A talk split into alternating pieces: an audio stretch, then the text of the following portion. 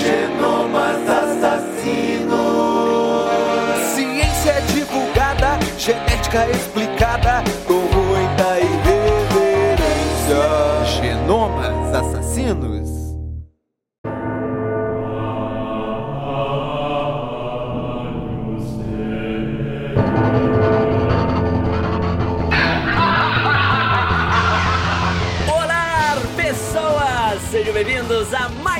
episódio de Genomas Assassinos, o podcast sobre genética, onde a gente vai discutir as tão curiosas moléculas que compõem a mim, a você e a todos os seres vivos desse tão terrível planeta que nos abriga. Finalmente voltando com a segunda temporada de Genomas Assassinos em 2023. Infelizmente, a gente teve que entrar nesse longo hiato de alguns meses, né? O último episódio lá no Dia das Mães, no comecinho do ano. Mas agora a gente tá voltando pra ficar.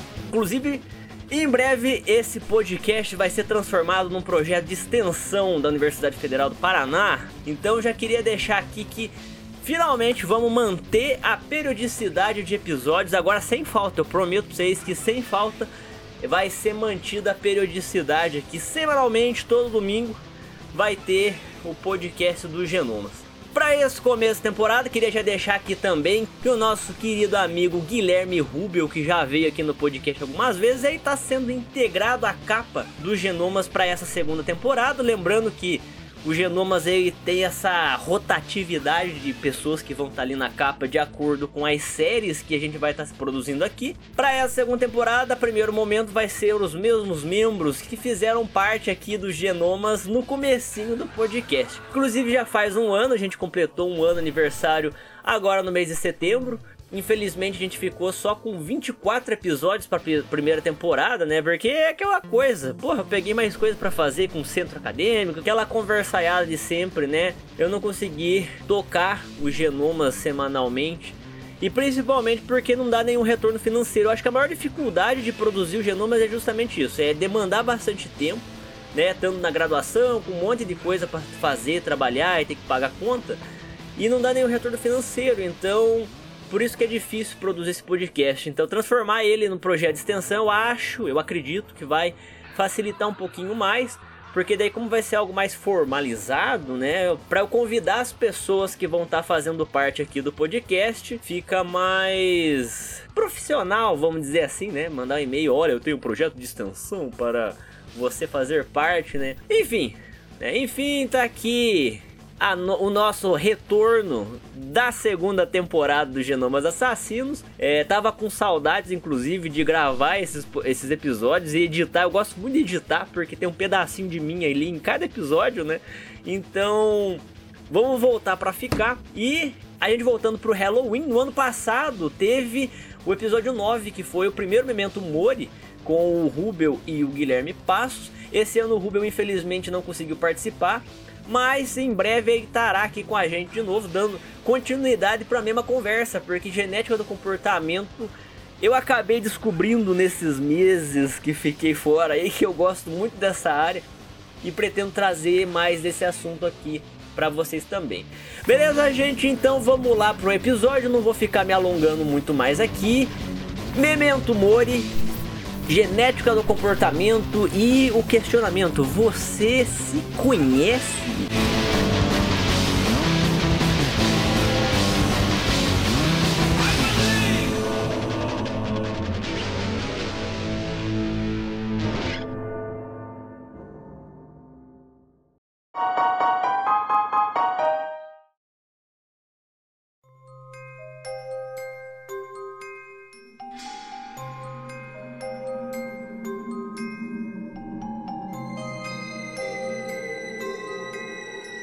Então hoje nesse especial de retorno do Genomas Assassinos junto do Memento Mori, episódio especial de Halloween aqui do Genomas Assassinos, finalmente ressuscitando os mortos, né? Voltando depois de saber lá quantos meses. A gente retorna aqui com o nosso queridíssimo amigo Guilherme Passos, mais uma vez para trazer o questionamento sobre autoconhecimento e genética do comportamento para você se perguntar, você se conhece, Guilherme Passos? Inclusive, se apresente pro nosso público aí e já responda a pergunta aí, já de cara. Peraí, peraí, peraí, peraí. Aí. Momento de celebração, volta do podcast. É isso aí, galera. Tô aí de novo. E se eu me conheço, é claro que não, né? Acho que nem se eu vivesse milhões de anos eu me conheceria. Mas a gente tá aqui para aprender. Vamos lá. Para tentar se conhecer, né? Se alguém se conhece, acha que alguém na face da Terra já se conheceu? Eu acho que nós nunca chegamos no em 100%, a gente nunca zerou 100% de nada da realidade. Ninguém platinou a si mesmo, então. Não, nem. Não, a gente, a gente não conseguiu platinar nada da realidade. Nada da realidade é 100% platinado. Olha só, então vamos seguir aí nessas buscas por achievements da vida e começar o episódio de hoje falando sobre o que, que é comportamento, a bendita da genética do comportamento, né? Uh, o Guilherme, inclusive, me deu um livro maravilhoso sobre genética do comportamento, que eu estou interessadíssimo pela área graças à matéria que eu estou fazendo esse semestre. E eu acho que nada melhor para começar esse episódio do Memento Mori, né? O objetivo dessa temática da série é justamente fazer vocês se questionar sobre a existência, né? E a genética do comportamento acho que é um tema muito adequado para a gente começar. Então, Guilherme, o que, que é a bendita genética do comportamento, né? Porque a gente vê lá que ah, é o conjunto de ação dos indivíduos, organismos, sistemas e mais não sei o quê em relação ao ambiente, né? Mas se for para a gente começar num ponto, assim, para a gente explicar o que é comportamento, quais seres vivos você diria que tem comportamento? Tem, tem, tem ser vivo que não tem comportamento? O que, que você acha disso? Então, eu acho que a gente pode voltar lá. Primeiro, assim, olhar por esse lado da biologia, né? A gente pode voltar até o início da humanidade, mas vamos começar primeiro do lado da biologia a gente chega ali naquele livro do Darwin, né? A origem da expressão nos homens e nos animais, se não me engano é esse o nome. É excelentíssimo livro, inclusive. Pois é. Ali o Darwin, ele parece que ele começa a criar esse campo de estudo, né? Na época a genética ainda não era estabelecida, né? Não, não. havia uma junção entre evolução e genética. Mas é, nesse lugar aparece o Darwin descrevendo comportamentos principalmente dos animais que ele tinha, né? Cachorro, é, é enfim, e os animais dele ele, também, né? É, dos filhos dele. E isso é legal, porque ele não diferencia, né? O, o animal humano do animal não humano, né? E isso eu acho que acaba sendo uma tendência dentro da biologia, né? De não haver muito essa diferenciação, e porque parece que todo comportamento humano, de alguma forma, a gente encontra na natureza, mesmo que seja de uma forma muito simplificada. Então, acaba que o Darwin, ali nesse início, ele tenta biologizar o comportamento, né?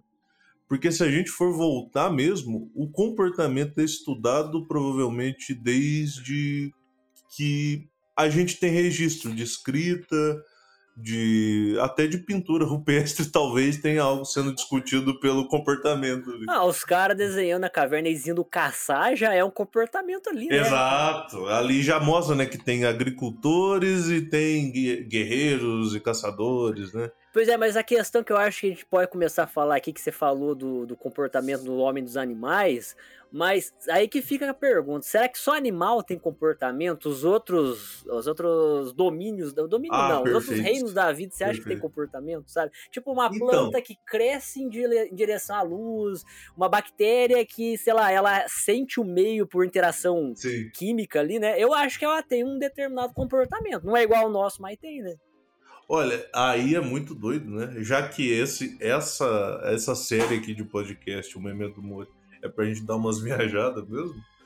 Porque isso aí realmente, onde que se define o início desse comportamento? Porque precisa de sistema nervoso central para ter comportamento?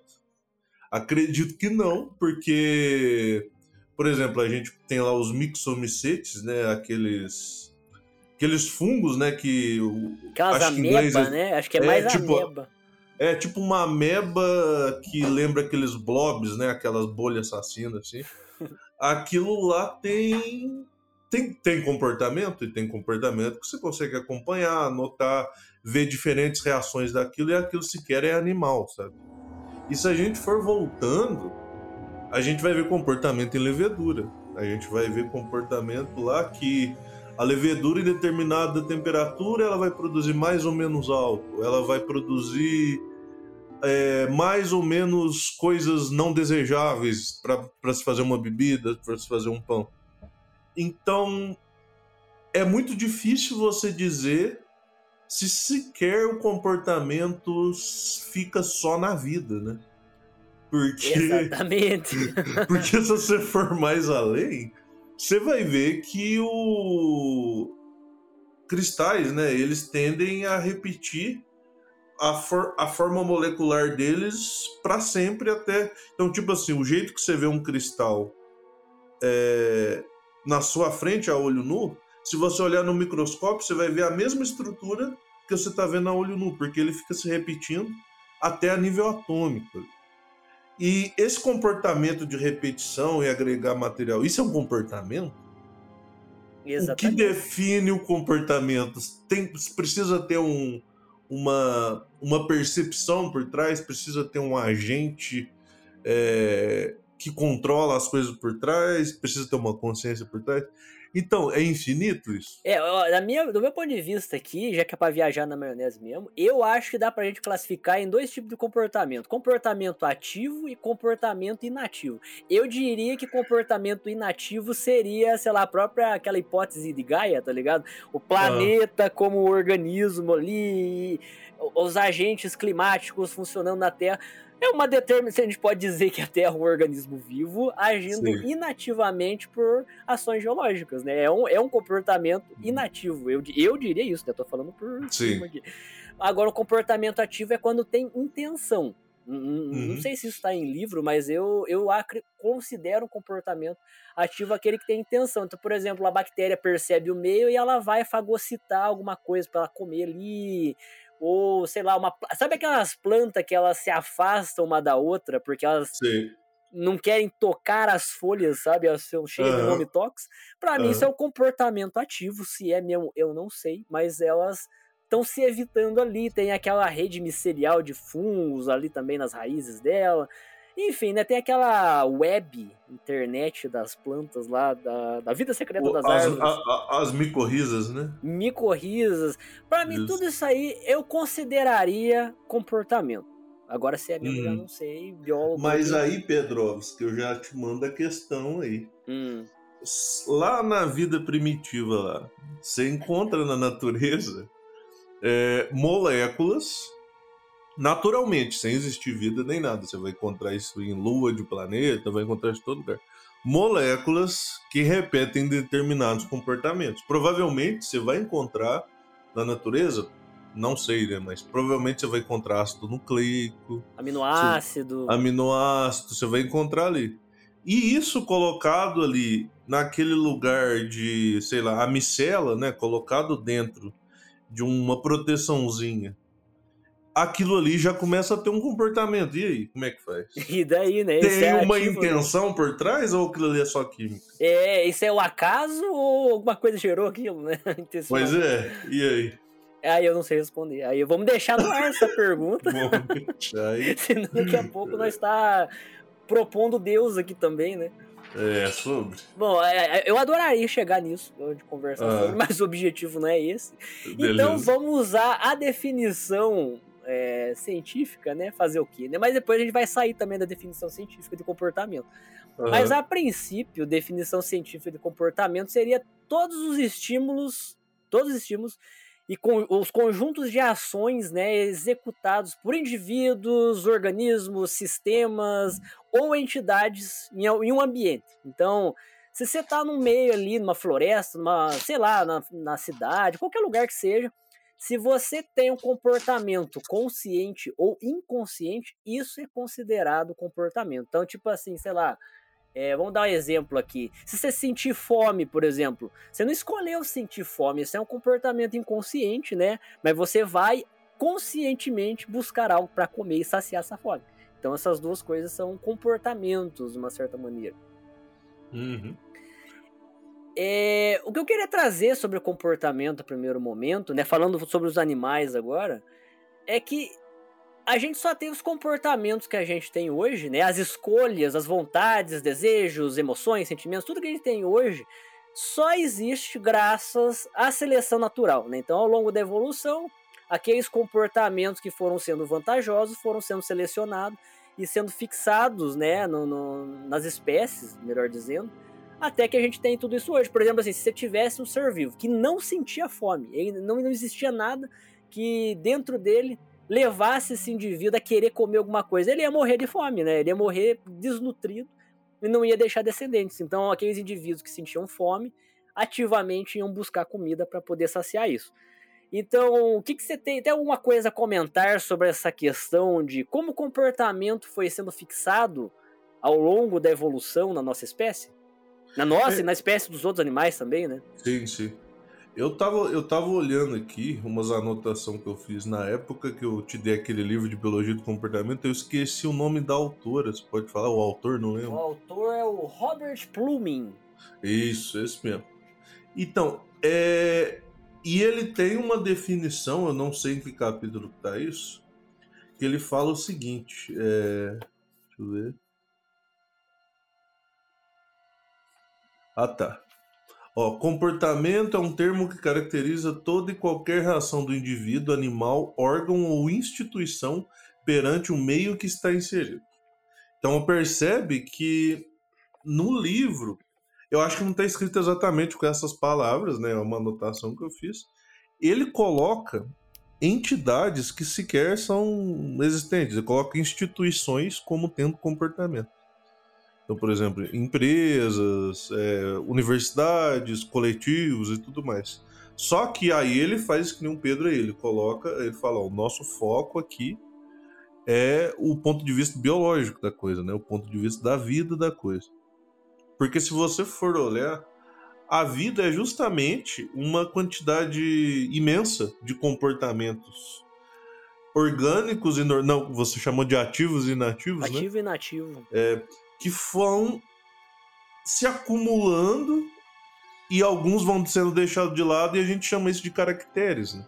Porque se você for ver, é, vamos supor assim, é, a, a, a, predação, né? A predação nos animais aqui. Boa parte da existência dos animais, os animais ficavam parados filtrando, ou eles ficavam sei lá, no máximo eles tinham algum aparelho ali que se abria e que fechava e fazia um sifão de água e puxava um animal para dentro e tal. Isso vai se desenvolvendo, desenvolvendo até que chega ali na parte dos mandibulata, né? Uhum. Quando chega lá nos mandibulata, o salto que isso dá é imenso. Porque agora você tem seres que eles foram é, sofrendo seleção natural ao longo de milhões de anos para conseguir nadar com eficiência. E aí você coloca na ponta dessa, desse ser um, uma estrutura capaz de se fechar e cortar qualquer coisa. Esse comportamento de se fechar e cortar qualquer coisa fez com que a, os peixes se popularizassem tanto que, sei lá, eu acho que a maioria das espécies de animais que existem são peixes. Ah, tem bastante. Demais, e, diversificou é, muito, né? É absurdo. É, por quê? Porque, pensa, você constrói um shape de, de corpo ao longo de milhões de anos de, de evolução, que é para nadar com eficiência, usando da água, da hidrodinâmica e tal. E, olha uma coisa engraçada que é mesmo os artrópodes só foram se diversificar o tanto quanto quando eles produziram uma boca funcional também, né? É, mesma coisa, exato, porque antes era aqueles Or, não, era entognata, né? É, eu acho que o, se for pegar assim, é, entognatos, né? É, que é aqueles colêmbula no máximo, né? Umas coisas assim. Isso. Que era no máximo umas raspagens, né? Mas não era uma boca máximo... muito eficiente. Isso, eles raspavam pedra, né? Pois é, então era uma coisa pouco eficiente, mas olha para você ver. Eles, a cada função estrutural que se tinha de um animal, de uma planta e tudo mais, existia um comportamento que fazia com que aquela função estrutural se mantesse. Uhum. Então é como se a função estrutural dependesse do comportamento para existir, né? É, e tudo isso aí, né, vai gerar esses comportamentos, vamos dizer assim, baseado em instinto, né? Porque que nem eu falei lá, por exemplo, você sentir fome, você vai buscar comida, vai caçar porque você sentiu fome, vai beber água porque você sentiu sede. Todos essas, esses comportamentos, tanto ativo quanto inativo ali, que é o termo que eu tô usando, tá? Não sei se é esse termo mesmo. Mas isso é gerado por hormônio. E esses hormônios são nada mais nada menos que proteínas, enzimas que são produzidas por genes. Então eu acho importante deixar a ressalva aqui nesse começo que então a gente tem nossos genes, né? Vai ter mais episódios falando sobre isso, sobre gene propriamente, como que essas coisas acontecem, mas o gene vai produzir esses hormônios. Esse gradiente hormonal vai ficar concentrado dentro dos seres vivos e vai produzir as emoções, os sentimentos, é, essas sensações né, de fome, medo, raiva, enfim, todas essas coisas nada mais são do que hormônios, né? Dopamina, serotonina, enfim, bastante hormônio. Vai ter um episódio só sobre eles, inclusive.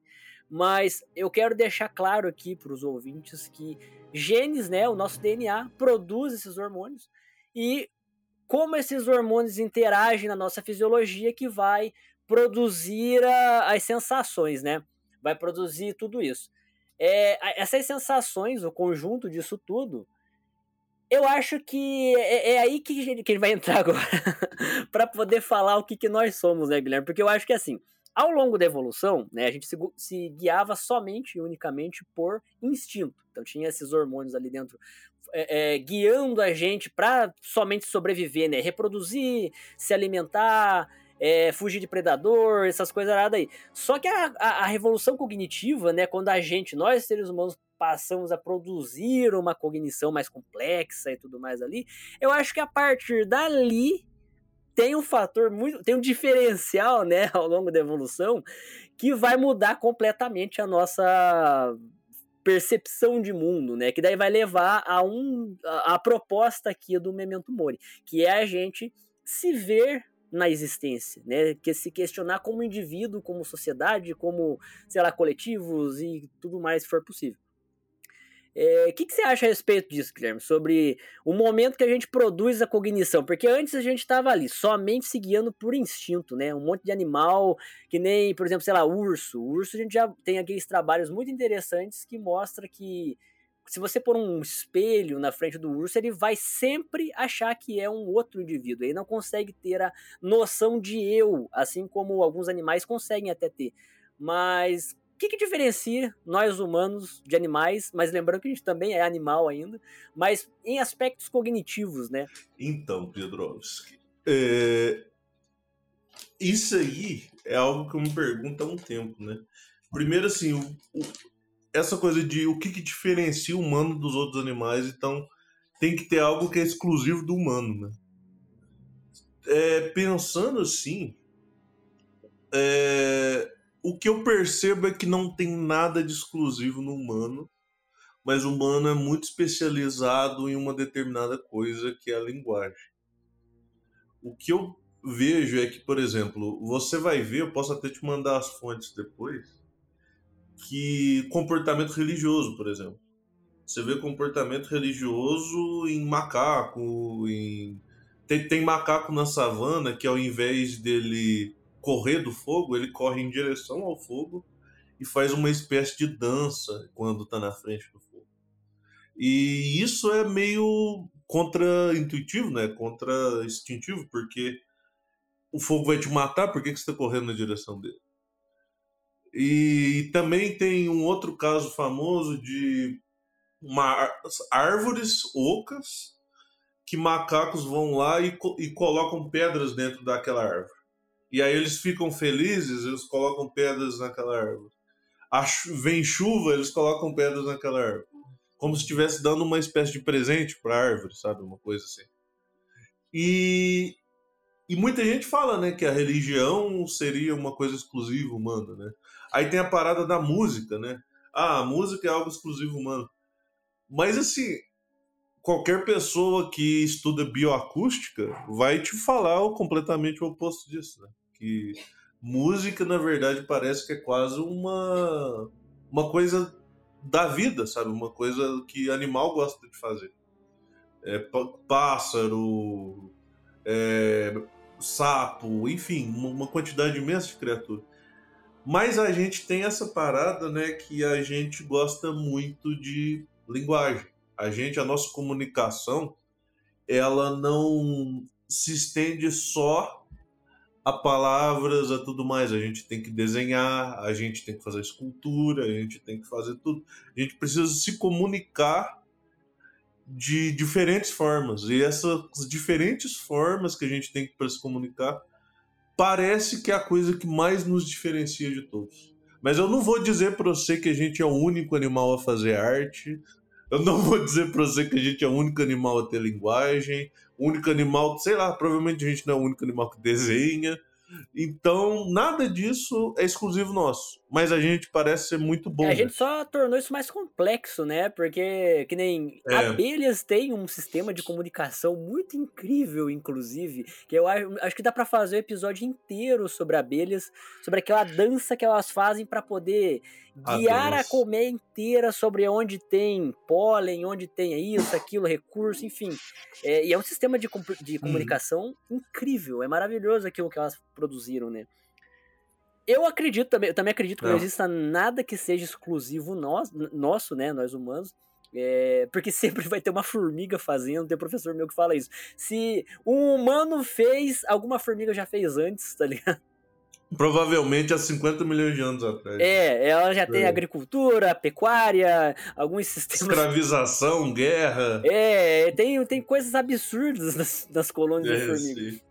Mas o que eu acho interessante da revolução cognitiva é que eu acho que talvez seja algo não exclusivo nosso, mas que a gente tornou complexo no nível único, em nível de espécie, é a noção de eu, né? É, é, você conseguir levar os questionamentos existenciais a níveis tão profundos e extremos que eu pelo menos eu acredito que nenhum outro ser vivo tenha conseguido fazer isso aqui na Terra ainda, né? Talvez. É, vai é. saber se não tem uma formiga filósofa lá que a gente só não conhece ela ainda. Ou vai saber se o polvo ele fica solitário a maior parte do tempo porque tá pensando. É, ele já atingiu patamares é. existenciais e aí só tá lá, né? Pensando. Pois é, porque ele é muito mais antigo que nós. Vai ver ele se, ah, cara, pra que, que eu vou construir civilização e tudo mais? Aí só fica pensando. E o sistema nervoso dele é um grande cérebro que pensa inteiro, né? Exato, exato. É, é possível, todos os é. povos são filósofos no fim das contas. É, bem isso. Mas. Então, assim, a gente produziu cognição, independente disso, né? Tudo por fatores ambientais, tem que lembrar que. É, eu acho que a gente pode chegar num nível de discussão agora sobre como que a gente produz a nossa, o nosso comportamento hoje, né? Que tudo isso está influenciado por fatores ambientais. Então, por exemplo, a alimentação que uma criança tem, se ela comer bem na infância ou comer mal, isso vai afetar os comportamentos hum. que ela vão ter ao longo da sua vida, né? Cuidados parentais, se a criança viveu num, num ambiente extremamente violento ou num ambiente extremamente, vamos dizer assim, agradável, que os pais cuidaram da criança, se teve vida ativa, né? Não foi sedentária. Sim. Tudo isso influencia no desenvolvimento de um indivíduo, certo? Sim. Tem aquele experimento famoso, né? De. Aqueles, aqueles experimentos antigos dos anos 70, 80 que não tinha ética nenhuma, né? Que é. Coloca umas crianças, mas esse era bem de boa. Coloca umas crianças, eu acho que elas tinham menos de um ano, e um monte de brinquedos em cima da mesa assim, e vê a reação da criança e você via que as crianças que tinham alguma espécie de trauma, algum controle muito rígido parental e tudo mais, antes delas pegarem e interagirem com o brinquedo, elas olhavam para os adultos em sua volta, elas esperavam a aprovação de um adulto, elas não pegavam brinquedo, algumas sentiam medo e tudo mais. E as crianças que eram mais, vamos dizer assim, que eram mais bem cuidadas, elas viam um brinquedo e já começavam a interagir com ele, começava a ver as formas como ele funcionava e tudo mais. Então você vê que mesmo antes da criança saber falar, mesmo antes da criança entender o que é a sociedade, a gente já está colocando imprints de comportamento nela ali. Né? Exatamente. Então é importante que a gente é, tenha, forneça à criança uma boa qualidade de vida, né, desde o seu desenvolvimento ali, desde o nascimento, melhor dizendo, e a vida inteira também, porque todos esses, esses, tipos de coisas vão influenciar, né, uh, se é uma, uma, pessoa, uma criança cresce é, com deficiência alimentar, né, ela vai ter problemas uh, ao longo da sua vida. Muito provavelmente ela vai ter mais deficiências, vai, pode ter até doenças em algum momento. Sim. Então, tudo isso afeta. Eu, eu, pretendo fazer um episódio somente né, focado na genética do comportamento, em aspectos fisiológicos, genéticos. Eu tenho até em mente quem que eu pretendo trazer aqui para os genomas para poder falar sobre isso. Mas hoje, por conta do Memento Mori, o meu objetivo aqui é trazer questionamentos, né, fazendo paralelos com a genética do comportamento, mas num sentido mais filosófico e, como o próprio episódio falou, comportamental, né? Eu, Pedro Macedo, acredito numa coisa, Guilherme. Não sei se vamos ver se Ai, você concorda comigo. O que, que ah. você vamos ver se você concorda comigo. Eu acho que o diferencial do ser humano em aspectos comportamentais é o quanto o nosso fator cultural influencia no nosso comportamento. Porque Cara Todos os outros animais, eles possuem cultura à sua maneira, né? Tem lá aquele, aquele, acho que era sociólogo, Edward Taylor, ele definiu cultura como tu, que, tudo aquilo que é produzido, criado e gerido pelo homem. Ele disse que isso é cultura.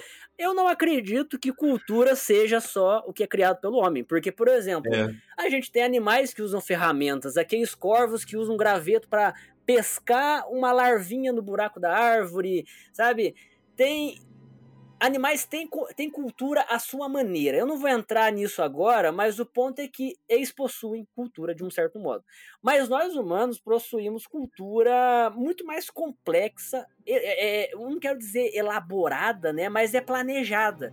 E o tamanho, a quantidade que essa cultura influencia no nosso comportamento, isso é único. Eu acredito que em todo o planeta Terra não existe nenhuma outra espécie que se deixe influenciar biologicamente pela cultura. E eu consigo dar um exemplo aqui rápido, mas só o fato dos nossos ancestrais há 50 mil anos atrás começar a matar animal para usar a pele deles para sobreviver ao frio, isso já perpetuou, já mudou completamente as linhagens de humanos que Total. foram vir em seguida. E isso tudo é comportamento cultural, isso não é genético. Você ir caçar e usar um casaco, isso não é, é. genético, não é biológico. É. Então, eu, Pedro Macedo, acredito aqui que essa é o diferencial do ser humano. O que, que você acha, Guilherme? É, eu acho que assim, ó, vamos pegar lá o exemplo lá do aqueles macacos do Jalapão, né, os macacos prego, que eles procuram pedras perfeitas para você quebrar é, coco, quebrar casca de árvore e tudo mais, e pegar o alimento mais fácil ali, né? Uhum. A gente pegou isso e elevou num nível inacreditável. Exatamente. Porque assim, se no nosso passado, lá na savana, é, não tivesse uma galera ali que pegasse pedaços de pedra e começassem a lascar eles e tudo mais, a gente provavelmente nunca seria um predador na natureza. Não, a gente já tá fugindo até hoje pelado de tigre, tá ligado? Exato. É, a gente estaria fugindo pelado na savana e, e sei lá, sabe, talvez a gente sequer teria saído daquele lugar. Né? Provavelmente o mundo ia estar tá bem melhor, mas é, é provavelmente, Mas a gente sequer deveria ter saído de lá, porque imagina, é... não existe um continente na Terra hoje onde não tem humano, né? Então é. é, é muito louco que essas pequenas coisas que aconteceram muito lá atrás foram passados de forma cultural e permanecem até hoje. E, e assim, isso também faz pensar um pouco nessa coisa do legado, né? Do, que o, o próprio nome do, da série que fala, né, de Memento Mori, lembre que você vai morrer um dia. Porque toda essa galera que fez essas coisas já morreram. Mas o que eles aprenderam, o que eles fizeram lá atrás ficou. Tá vivo até hoje. Tá vivo até hoje, isso é cultura, entendeu? E essa cultura, eu concordo demais com você, Pedro. É, a gente é um animal de símbolo, a gente é um animal cultural, a gente é esses animal tudo, a gente é um animal meio doido da cabeça, assim, e que gosta de contar história e de passar legado, né? Exatamente. É. Então, esse pós-revolução cognitiva, eu acho que começa tudo a ficar mais obscuro, se a gente for falar biologicamente, porque já não é mais só biologia, não é só genética, agora tem É. o fator cultura. E daí, como você coloca a cultura no meio da biologia, isso é muito complexo e complicado de se abordar, né? Pois é, inclusive agora tem gente que defende que tem certas espécies de macacos que estão passando pela idade da pedra lascada, né? E eu acredito, defendo E isso eu até minha acredito morte. também, cara. Eu também acredito nisso. Eu acho que a gente foi esses macacos um dia lá atrás. E se a gente não atrapalhar o caminho deles, sei lá onde isso vai dar. Vão estar lançando o programa espacial 2 ali, sabe? É, pois é, porque já tem essa transmissão cultural de conhecimento. O fato de você ensinar para o seu filho que você tem que escolher uma pedra boa para você para usar de ferramenta, isso aí vai ser desenvolvido ao longo das gerações. E essa pedra que escolheu vai ficar pros netos também, porque eu É. lembro um artigo que eu li que eles perpetuam ferramenta, macaco perpetuando ferramenta em gerações, cara. Daqui a pouco vai começar a ter essas ferramentas, vai ter passado tanto tempo, vai ter tanta coisa envolvida com ela que vai virar uma espécie de, de item especial, um item religioso, uma coisa e aí vai. cara. É, É sobre isso. Exatamente. Então, eu acho que é importante ressaltar essa ideia da cultura que eu falei. E também mais uma coisinha que ficou faltando falar sobre comportamento, que eu acho que, só para dar uma noção para o ouvinte entender do que, que a genética do comportamento se trata mesmo, né? Que é, a, a- eu acho que a seleção do comportamento é um exemplo bem bom. Então, por exemplo, quando a gente começou a fazer seleção artificial de animais, o que, que o ser humano fez? Pegou os cães que eram mais dóceis, né? Aquele cachorro que vinha ali te agradar, comia uma comidinha ali. Agora, os cachorros que eram mais agressivo, violento, ah, você matava, não ia reproduzir. Você reproduzia somente os cachorros mais bonzinhos e agradáveis ali. Então, o que, que você fez? Você selecionou o comportamento do cachorro mais agradável e em detrimento né, dos cães mais agressivos. Então, a seleção, a gente também selecionou o comportamento dos seres vivos. A gente tem noção de comportamento animal já faz muito tempo disso. Ó, uma coisa que eu tava lendo esses dias, que, que, que bom que você tocou nesse assunto dos cachorros. Que antes dos ingleses mexer com essa coisa de domesticação de animais e fazer raças e tudo mais, os chineses faziam isso milhares de anos atrás. Olha, Então, essas raças tipo Lhasa Apso, é, qual que é a outra?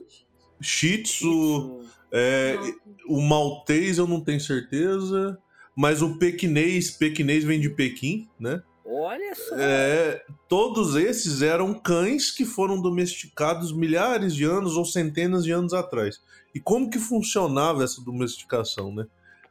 Animais grandes pertenciam à aristocracia, à realeza, né? Não é aristocrata, né? É outro tipo de sistema. Mas o pessoal mais rico, os mais nobres, ficavam com animais grandes e animais para caça.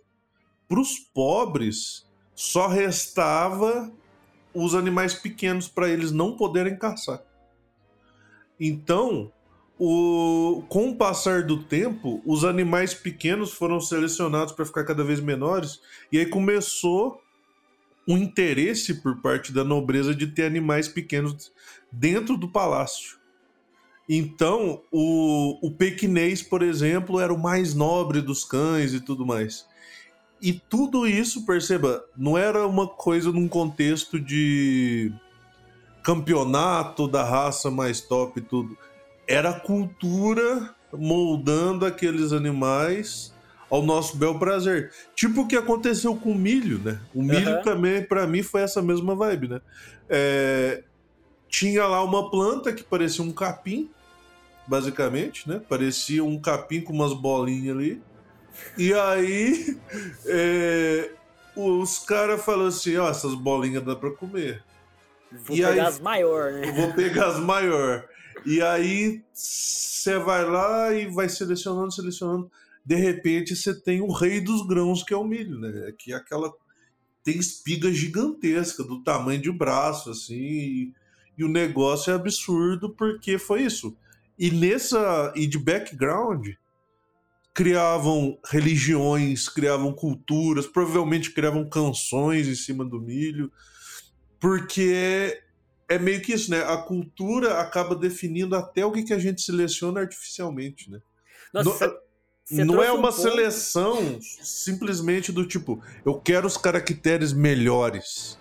Não, você quer o caractere que a sua cultura vai te levar você a querer. Eu acredito muito nisso. Nossa, e isso que você falou faz muito sentido, que você trouxe um ponto, né? É, é que a gente falando aqui, conversando, a gente jamais vai conseguir imaginar o zeitgeist dessa turma que produziu isso tudo, né? É. Realmente devia ter uma galera cantando, produzindo, sabe? Uma escultura em argila, sei lá, qualquer cultura em cima disso, né? O- o- os povos ameríndios aqui da América Central, eles têm um deus que eles produziram por causa É. do milho, cara. É, entendeu? cara.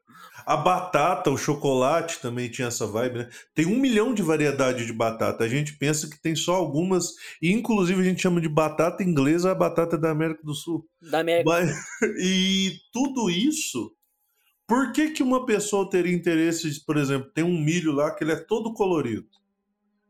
É só porque é bonito, sabe? Ele Só não é porque- o maior milho, ele não é nada, ele é bonito. Então, Ah, o tudo esse exemplo- fator cultural escolhendo caractere. O exemplo das cenouras, tá ligado? Por que a gente consome cenoura alaranjada? Não. Porque também existe uma centena de cores de cenoura, né? Tem cenoura Ah, é roxa, branca. verdade, verdade. Por que, que a gente só come da laranjada hoje? Graças ao senhor Império holandês, né? O Claro. Guilherme de Orange, lá da. Da Renascimento. laranja e a, qual, que, qual que é a cor da Holanda? Laranjado, né? A cor que Laranja. eles usam do brasão da família real lá era alaranjado. Vamos comerciar, comercializar somente cenoura alaranjada, que é a nossa cor. Os caras impuseram culturalmente que a cor da cenoura é alaranjada. Tem gente que nem imagina que existe cenoura preta, cenoura alaranjada, é roxa, Nossa, azul. Verdade. Tudo Ah. por conta do capitalismo mercantil. Olha que loucura isso. Nó doido demais. É a melancia também, né? Que era uma planta que você cortava, ela era tipo um pepino gigante, né? E aí, aquela polpa vermelha do- açucarada, ela foi ficando cada vez maior. Hoje em dia, é quase só polpa. E você vai encontrar exemplo disso em quase tudo que você pesquisar. Por exemplo, uma coisa que eu pensei agora: o, o chocolate, né? Que todo mundo pensa assim, ah, o chocolate, sei lá, a Suíça inventou e tudo mais. Chocolate, né? É, que é uma palavra asteca, se eu não me engano. É né? maia. Maia, isso. Maia. Chocolatli, que vem aqui das Américas e quase toda a América plantava cacau. E aí o que que acontecia? Aquilo ali tinha um intenso comércio de as próprias sementes de cacau eram usadas de moeda e no geral eles bebe- eh, usavam mais como bebida, né? Tipo um cafezão gostoso assim, uma coisa assim. E em rituais e tudo mais. E eles não tinham leite aqui, não, não tinha gado, rebanho, essas coisas. Então, aquela. O chocolate deles era o famoso chocolate 100%, né? Não era chocolate ao leite nem nada. Era o licor, né? Era o licor, então era um creme de chocolate. E eu acho que sequer ia açúcar. Eu... Não, não, açúcar é da cana-de-açúcar, não tinha cana-de-açúcar aqui. E, então era uma coisa amarga e tudo mais. Isso só muda quando os europeus chegam aqui, encontram é, essa matéria-prima e criam essa, esses tabletes e tudo mais. Mas toda a história do cacau é muito anterior aos europeus e o cacau só existe e dá aquela quantidade de semente imensa e tem todas essas propriedades que fazem o chocolate ser o chocolate porque ele teve uma engenharia genética de, de séculos ou milênios aí por trás. É, eu, eu acho sim que é importante com isso tudo que a gente falou deixar bem claro aqui como que fatores culturais influenciam na biologia, né? A gente produziu tudo isso, essa loucura que o capitalismo está produzindo e hoje. Eu preferi que nada disso existisse, diga-se de passagem. É, Mas é isso. tudo isso é fator cultural, né? Quando a É. gente tem essas monoculturas e tudo mais acontecendo no mundo todo aí, tudo isso é fator cultural. Mas agora a gente vai ter que entrar num outro assunto aqui do, do episódio, né? Falando, voltando sobre comportamento, né? Eu queria falar com o senhor Guilherme Moser aqui. Ai, Guilherme. meu Deus. É. É, em que momento, que momento que o ser humano começou a fazer questionamentos sobre o comportamento humano, né? Claro que a gente mais uma vez vai ter que recorrer ao eurocentrismo e começar Aham. falando da Grécia, né? Sim. Mas porque lá é onde tem grandes registros, não significa que em outros lugares do mundo a gente não tenha feito isso.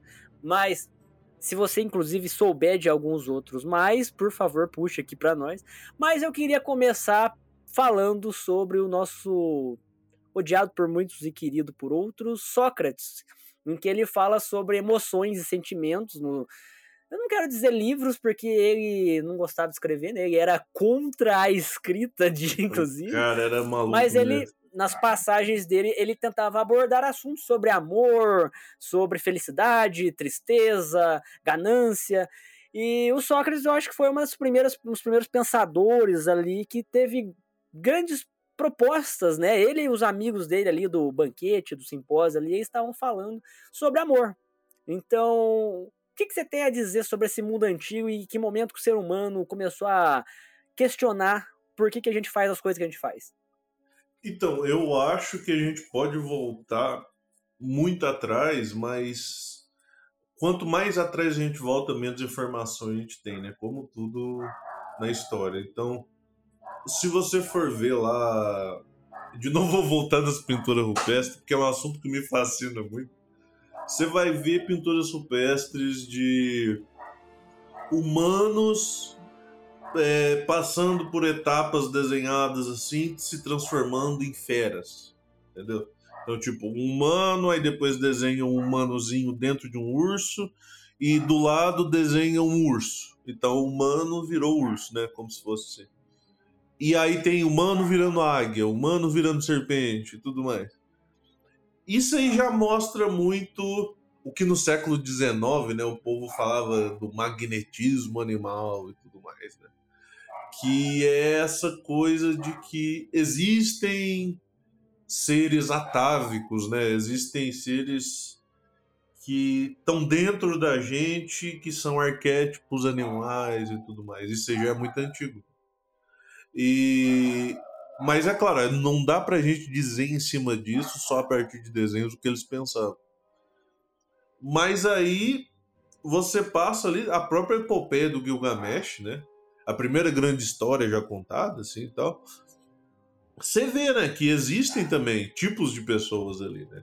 Existe o cara que é o herói, existe o cara que é o sábio, né, que é o Atrahasis, e tudo ali. Então você também ali você vai ver tipos de pessoas ideais, né? O próprio Enkidu, eu prefiro. Eu, eu É. sou o Enkidu dessa história. pois é, olha aí. A gente consegue se identificar até hoje com aqueles personagens daquela época, Pra você ver como é algo muito humano, né? Contar histórias é algo que não, não, não acaba, né? Então, aproveitando isso que você falou, você acha que isso de se identificar com animais, por exemplo, de acordo com a sua personalidade, você acha que a gente estendeu isso pra hoje, quando a gente, como quando criança, assistia aqueles desenhos da, da TV Cultura, do SBT, e você ficava ali, ah, eu sou o Power Ranger vermelho, não, eu sou o Nossa. Power Ranger azul. Isso Nossa, é sim. só uma extensão disso? Sim, sim. O literalmente eu é, é isso, é o gênio do literalmente eu. Olha só, aí, ó, identificando o comportamento de infância, então, ó. É isso.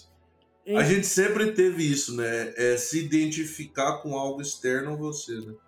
Entendi. Só que daí eu acho que esse que é o perigo, porque às vezes a gente fica ali com o nosso alter ego querendo ser mais do que a gente é, aí É. você fica, não, eu sou o mestre do multiverso ali, e começa a se achar muito foda, não, porque eu sou incrível. E na verdade você não é tudo Aí isso, não. entra a parada do autoconhecimento, né? A visão que você tem de você é a mesma visão que os outros têm de você.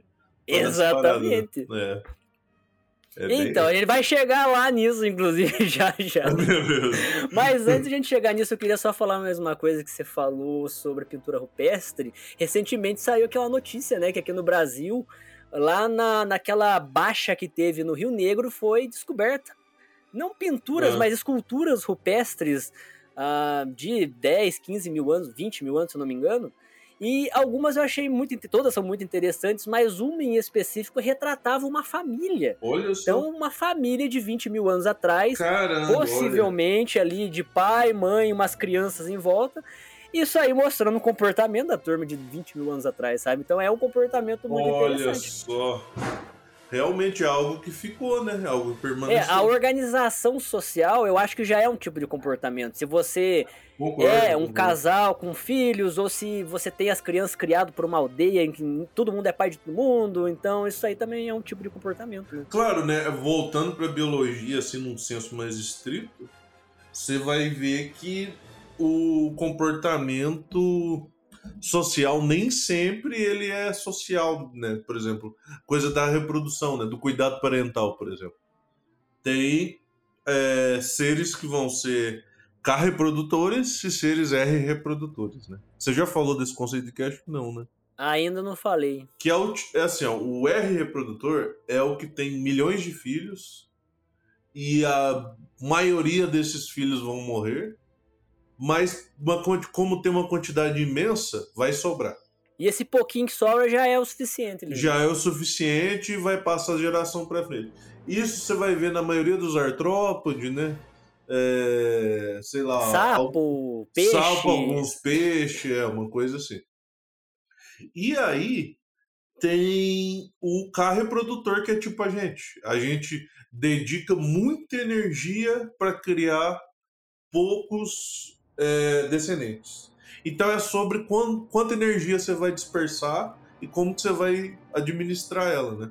Então o K reprodutor ele dedica muita energia para que todos os que nasçam sobrevivam e o R reprodutor ele vai dedicar muita energia para ter muitos de uma vez para que sobre só alguns, mas que aquilo seja suficiente. Exatamente. Por, porque aqueles poucos que sobraram vão ter muitos de novo e assim vai para frente. E por que, que eu tô falando isso, né? Porque aí entra comportamentos estabelecidos por genética, né? Por exemplo, uma formiga vai chegar a época de reprodução, vai ter um monte de formiga lá dentro do, do formigueiro que vai sair, que elas foram preparadas para ser rainhas, vão voar, né? Muita gente chama ela, essas formigas voadoras de aleluia, né? Tem vários nomes aí. E essas formigas vão voar, vão se, vão cruzar ali com um macho que às vezes não tem nem peça bucal, ele só nasceu para cruzar e vai morrer. O macho na biologia só serve para reproduzir e morrer. É, bem isso, bem isso.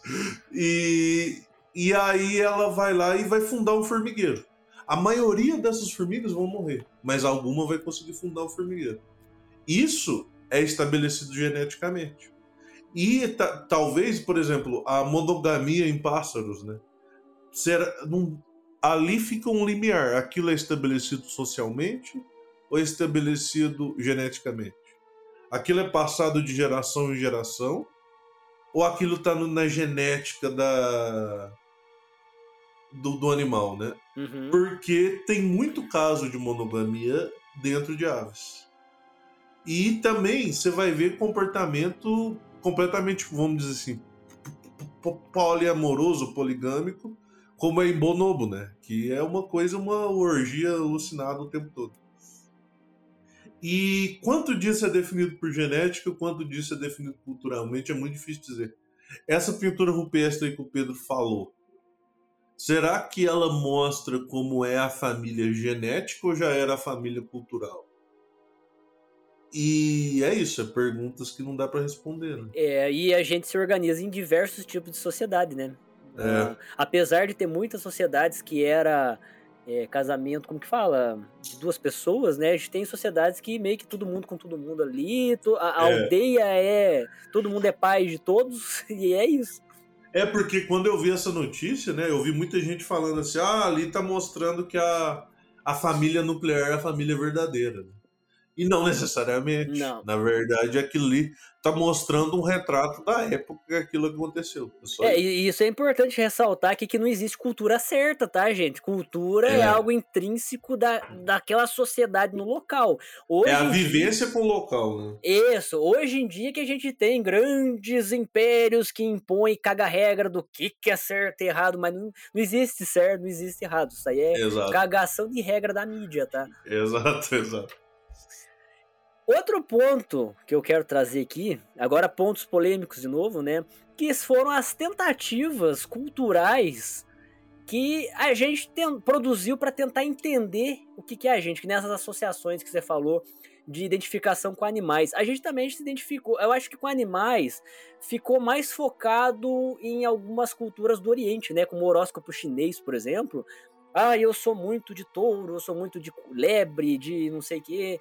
E também tem a ver com o seu ano de nascimento também, né? Mas É. eu não Aqui quero. nas Américas também teve bastante, né? Tinha o- nos Incas aqui, tinha gente que se identificava como jaguar, como Verdade. beija-flor.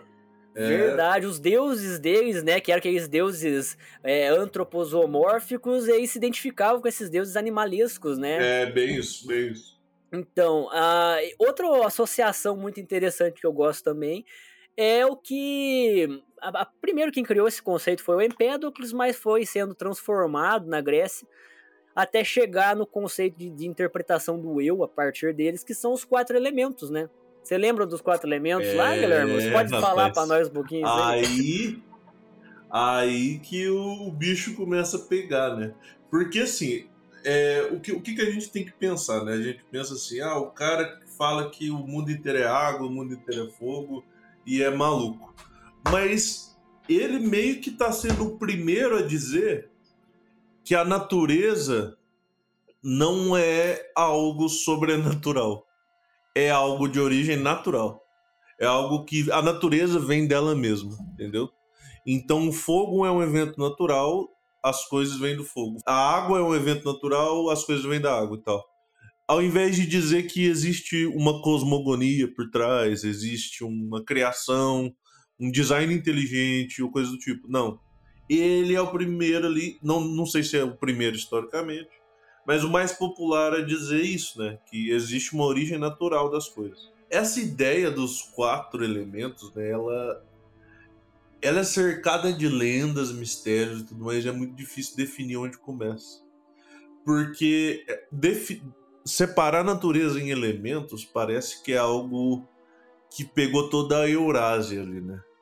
Porque na Ásia tinha cinco elementos, na Índia tinham elementos também. Nas Américas também tinha.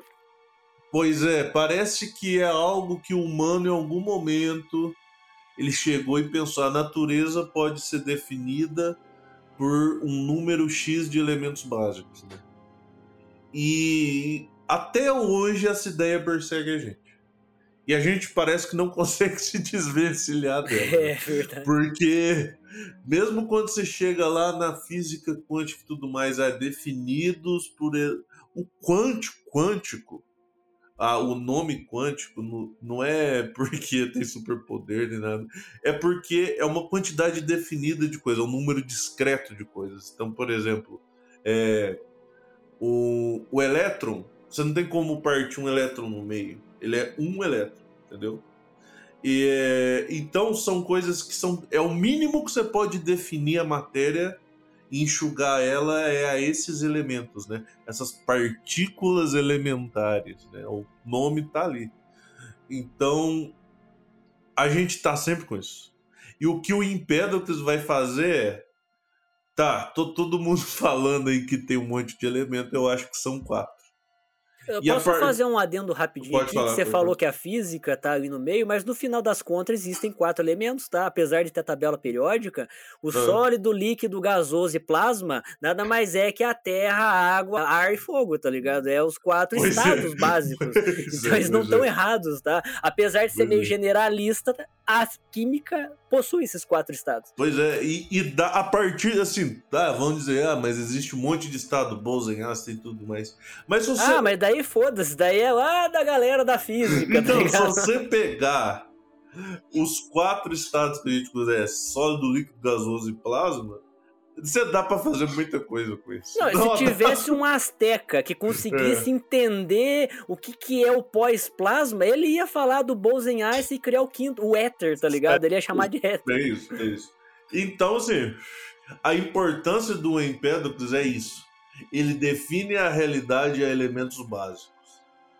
E aí, em cima desses elementos básicos, meio que cria um esqueleto, uma estrutura que a gente não para de construir desde, desde aquela época. né?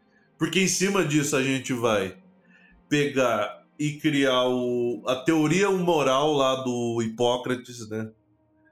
Eu não sei. eu- é, o Hipócrates, aí depois o Galeno pega e melhora ela. Nossa, né? você me desenterrou É. a memória que eu não lembrava desses estados morais do Hipócrates. Pode falar um pouquinho é. mais dele pra gente aqui? Então, o, o que que acontece, né? Naquela época você estudava os gregos, naquela época, você sabe, lembra que época que era o Hipócrates? É, era século é isso, século V, em 400 e uns quebrados antes de Cristo ali. É na época, na É. época clássica da Grécia. Pois é, nessa época se estudava, por exemplo, o, o Empédocles estudava dessas paradas, né? E aí o que que acontece? Ele diz que se pode definir a medicina, o funcionamento, o metabolismo humano a partir de quatro humores. Que humores são esses, né? São humores, ele quer dizer no sentido de ser líquidos, né? São fluidos que percorrem o corpo de todas as criaturas, né? E esses fluidos é o sangue, a fleuma, bilis amarela e a bilis negra, né? E aí o que que ele vai falar de cada um, né? Peraí, deixa eu ver se eu lembro. Ah, é. O sangue é quente e úmido, a fleuma é fria e úmida, a bilis amarela é quente e seca e a bilis negra é fria e seca. O que, que ele quer dizer com isso? Ele está dizendo que esses quatro humores são os quatro elementos de, vistos de outra forma dentro do funcionamento do metabolismo humano. E em cima disso, ele vai criar toda a medicina dele, basicamente. É, funcionou pra época, pra mim tá ótimo já. Não só funcionou na época, como anos depois o Galeno. Você lembra que época que é o Galeno? O Galeno, eu acho que é século XVIII, 1700 e alguma coisa. Quando eles estavam é inventando a eletricidade ali, não é? Não, se eu não me. Vou até pesquisar aqui. Eu acho que ele é da Idade Média. Gal... Pera, o Galeno não é. Você não tá falando aquele cara que usou eletricidade em. Não, não, esse aí é o Galvani. Ah, o Galvani. Ah? É, o nome é parecido? Não, tá certo. Ah, não, achei aqui, ó. O Galeno, ele morreu em 217. Ah, nossa, então é muito antes, É. não é nem Idade Média ainda. Pois é, mas era quase uns 600, 700 anos depois de Hipócrates. Ele pega isso e aí ele cria a teoria humoral moderna, né? Não sei se era moderno o nome. E aí ele melhora isso e coloca os nomes, né? Colérico, sanguíneo, fleumático e melancólico. Né? Por quê? O que, que nomes são esses, né? A bilis ama- amarela era o da cólera, o sangue sanguíneo, né? O fleumático é a fleuma? É a bile. Não, peraí. Fleuma é isso, é esse líquido que preenche as coisas, é água. E por fim a bilis negra, que é a terra, que é o melancólico, né? E em cima disso também, o Galeno, então, o que, que ele faz? O Empédocles cria lá os quatro elementos, né? Mas assim, ele cria, só que tem, existe um monte de ramificação em cima disso, né? E depois de toda essa ramificação, o Hipócrates vai lá e vai criar os humores. E o Galeno vai criar essas palavras aí de colérico, sanguíneo, fleumático, melancólico. E, o, de novo, cria uma medicina inteira em cima disso. Antes da gente continuar com isso, Guilherme, eu só ia pedir pra gente passar um pouquinho sobre o assunto, sobre assim, o que que isso quer dizer afinal de contas, né? Tipo, ter esse Ah, conceito dos elementos ali. Qual que era o objetivo disso? Qual que é a associação que eles querem dizer? Por exemplo, assim, ah, eu, minha personalidade, meu modo de resolver as coisas, eu sou mais de fogo, da bilha amarela ou colérico. O que que isso queria dizer pra eles quando criaram isso? Principalmente o Galeno, que inclusive eu desconheço o Galeno, eu achei que você estava falando do Galvani Ah, então, sim. puder passar um pouquinho mais essa visão pra gente aqui. Então, no início era tudo uma coisa muito sobre de physis, né, de natureza fisiológica e tal. Então, lá no Acho Empédocles, ele vai falar, ele não vai falar provavelmente de que de mente humana, de consciência, de individualidade. Ele está falando da natureza. Então, você vai pegar, por exemplo, a madeira, ela é seca e sei lá, ela pega fogo. Então, é esses elementos. Então, quando ele fala seca, ela é do elemento terra. Se ela, quando ela sofre a ação do fogo, elemento fogo, entendeu? É isso que ele quer dizer. A, a natureza pode ser definida pela mistura dos elementos. Isso. Então, o barro seria terra mais água, e assim. Mas daí entendeu? isso se refletiria no ser também? A gente pode é, se tudo, conhecer a partir disso, é isso? É, eu acho que ele não falava nesses termos. Hum. Eu acho que ele era mais ligado à natureza. E aí depois o Hipócrates. Ah, então ele estava E- tentando entender só o estado físico da natureza descrevendo Da isso. natureza. Ele era um físico. Ah, ele era tipo entendi. então não tem nada a ver com comportamento no começo. Nessa época, não. Ah, o entendi. que ele. Ele até podia, né? Ele até podia fazer uma coisa. Mas essa coisa de associar a personalidade, de fato mesmo, eu acho que vai acontecer do renascentismo para cá.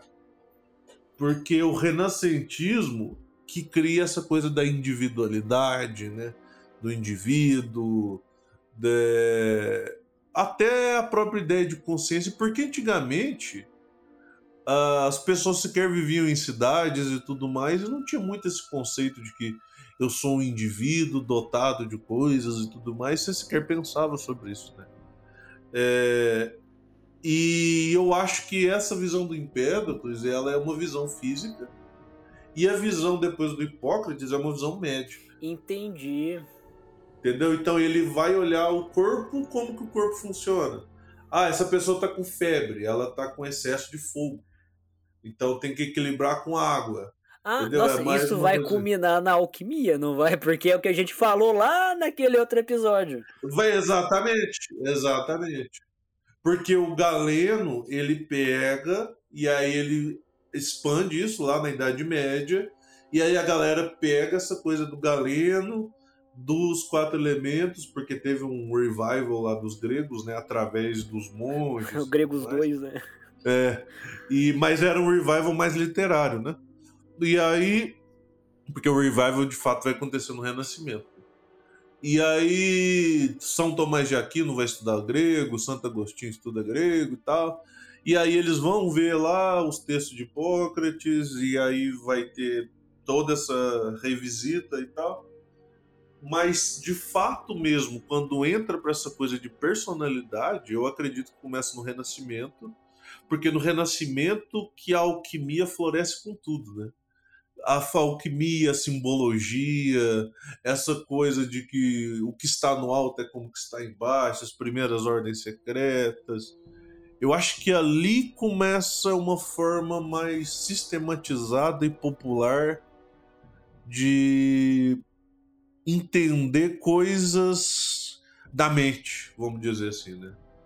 Porque antes disso, eram os deuses, era, sei lá, criat- eram demônios, eram encantados, era esse tipo de coisa, entendeu? Eram seres internos, né? externos. Eu acho que depende da, É, depende da cultura, né? Porque, inclusive, eu queria fazer uma ressalva aqui, pedir desculpas aos ouvintes, ao Guilherme, por estar pedindo essas associações, porque eu achei que o humor, os elementos, tudo isso que a gente falou aqui agora, eu achei que isso já tinha sido criado com o propósito de autoconhecimento, de você tentar compreender o ser, mas a princípio, pelo que você falou aqui, isso foi produzido como conhecimento físico, como conhecimento médico, né? Eu acho que assim, Pedro, a maioria, a maior parte da história de civilização, a gente estava mais preocupado em saber quem é Deus do que quem sou eu. Hum, entendi. Entendeu? Então a gente ficava. Nossa metafísica era muito sobre uma questão religiosa e tudo mais, e às vezes rebatia na gente. Mas você sabia seu lugar no mundo, por exemplo, se você fosse um cristão, ah tá, eu sou filho de Deus, vou viver minha vida, e não posso cometer pecado, vou morrer e é isso. E aí eu acho que a coisa muda no renascentismo, mas que fica forte, forte mesmo. Eu vou te dizer que é no século XIX. Então, no século XIX, ali com Freud, com aquela turma, aí sim o povo fala assim: tudo isso que estava sendo falado ocorre dentro da nossa mente. Então, o que, que a gente está falando é sobre a nossa mente. Que é meio que o que o Jung tenta falar, né? Quando você fala de mitologia grega, você está falando tipo de um mapa da sua mente.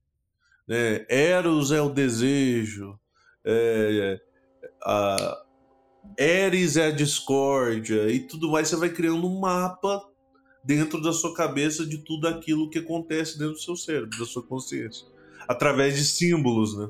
É, explicações simbólicas e religiosas para poder compreender o ser, né? O estado Exato. do ser, mas não o seu eu propriamente, né? Exatamente, exatamente. Então você usava símbolos e através desses símbolos você falava sobre si mesmo.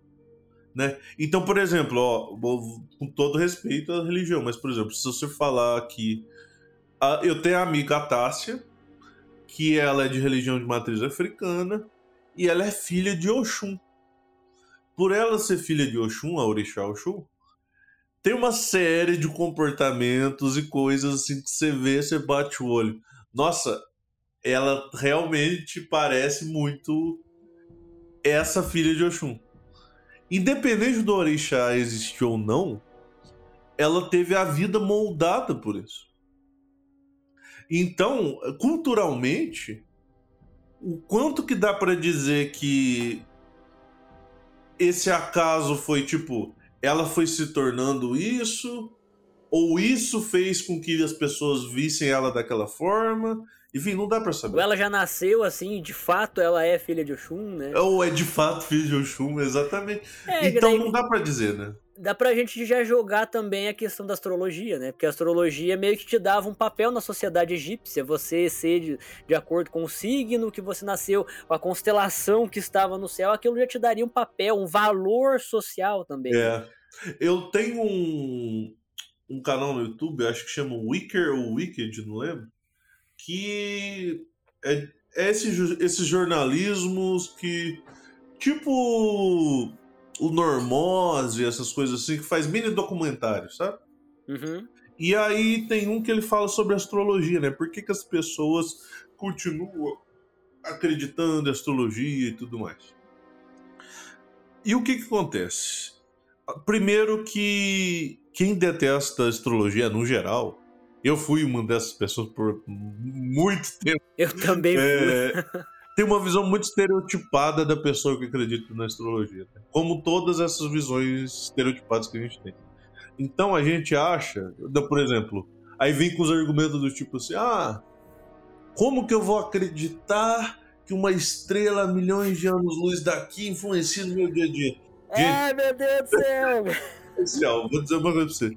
Isso aí é tão importante quanto um ponteiro de relógio. Entendeu? É isso. É tipo assim, ó, estrela tá nesse momento, nesse lugar. É isso. Não é para dizer que tem uma energia sendo mandada que vem e transforma a nossa psique e tudo mais. Não, é tipo um relógio do tempo que, ó, ó, hoje a lua tá em touro. Tá, top. O que, que aconteceu na minha vida quando a lua estava em touro?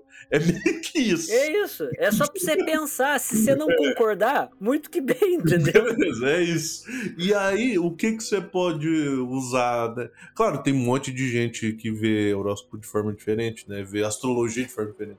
É, mas então... do jeito que deveria ser a princípio, né? É só é. ser uma ferramenta de questionamento. Isso, ou não, mas até para quem vê de forma estereotipada, sabe? Assim, a pessoa tá na correria dela, ela tá vivendo a vida dela, tem um monte de coisa para fazer e ela vai lá, abre uma notícia e fala: ah, pessoas de câncer esse mês, se liguem aí porque tem que guardar dinheiro, blá blá blá.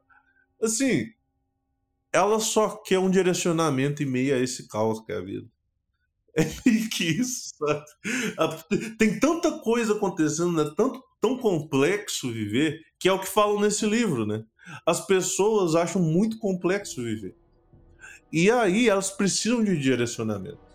Então, seja esse direcionamento na religião, seja no horóscopo, seja no jogo do bicho, seja qualquer coisa, a gente vai ter que essa coisa de jogar com a realidade, nessa né? coisa lúdica, né? De tá, eu vou se eu seguir essa regra, vamos ver o que, que acontece. Meio que isso.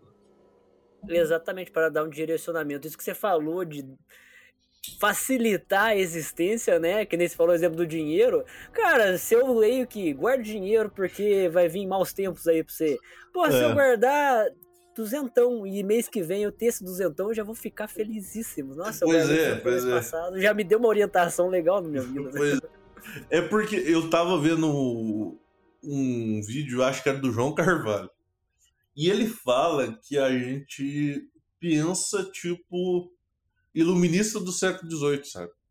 Sendo que a gente tem 2023, que tem que ser uma sociedade racional e as coisas têm que cumprir um rigor metodológico e técnico, tudo tem que fazer muito sentido e tudo tem que ser explicado cientificamente. E assim, as coisas não funcionam assim, sabe? Nunca vão funcionar porque as pessoas sequer têm tempo para isso, sabe? É. A maioria das pessoas que estão na ciência tem muito privilégio de estar na ciência.